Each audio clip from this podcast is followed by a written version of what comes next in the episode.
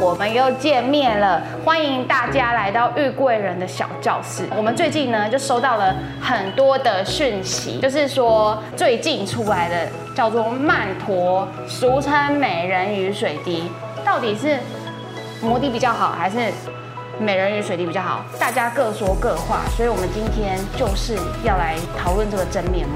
大家都知道，完美的胸就叫做水地型，对，所以我也不敢用说我认为的完美就叫做完美。啊大部分人，大部分东方人喜欢的是水地型，啊哈，可是水地型不是这水地形三个字就解决了。对，水地形我们希望还是希望它可以晃动。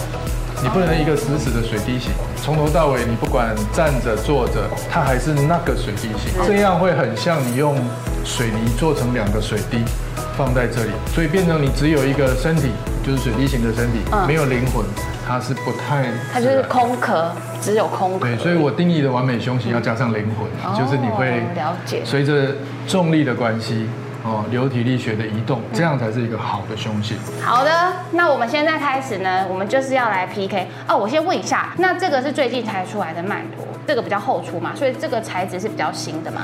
其实不是比较新了哦，这个在国外早就有了。啊，是哦，对，所以只是说在台湾通过这样而已。哦就像摩的，虽然在台湾通过了快两年，对不对？嗯。可是它在国外已经有七八年的历史了。 OK，那现在呢，我们就要来 PK 第一个外模比较。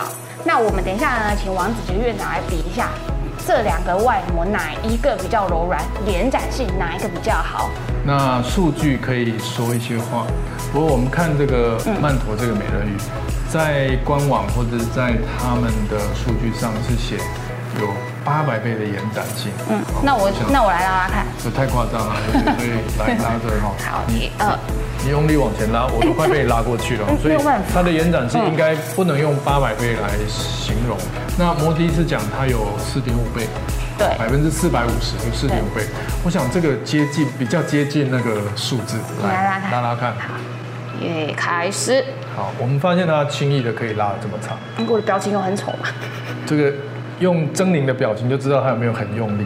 所以这个讲八倍或者是八百倍，应该是偏向不太合理的数据。嗯可是这两个触感哦，我们摸起来其实确实啊哦是。摩的的柔软度、延展性好，哦，我们用力去抓，你可以发现它左右挤出来的哎，真的。对，左右挤出来的面积膨延伸度不太一样。一个外皮它的延展性，你可以看到它的透亮。对啊。透明的外衣，第一个皮薄了，哦所以可以比较透明。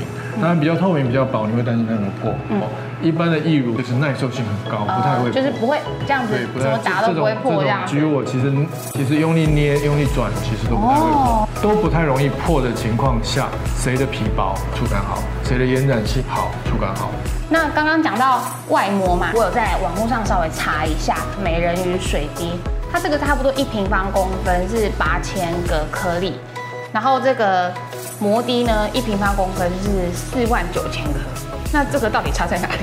它是故意做成粗糙，就是绒毛面。嗯啊，绒毛面会认同是比较不会长荚嗯膜，导致它对荚膜的对抗性是比较好的。可是这个是有颗粒的，嗯那它会造成摩擦力比较大。对对对嗯对这个它的阻力就小，可是摩擦力小，嗯摩擦力会比较小。那摩擦力小要做什么？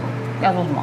如果你是一个摩擦力很大的东西，就颗粒很大，嗯对你放在这里，啊其实，不会不会晃动，你对跑步的时候不会那晃，摩擦力它就很黏住小，它就比较会晃动。哦。所以这个就是会让灵魂比较有灵魂，这那个、这啊个是灵魂出窍吗？这个就是比较不太会动。假设说我们满分是五颗星，那你给曼陀几颗星？噔噔，这个我不好意思讲我以头上开始冒星星，因为这对每一个产品都有它的优势。嗯如果我要做的话， 我会选这个。哦，以这个来讲，我想每个人可以自己实际上找医师咨询，然后摸摸看嘛嗯你就会有你心中的答案。了解。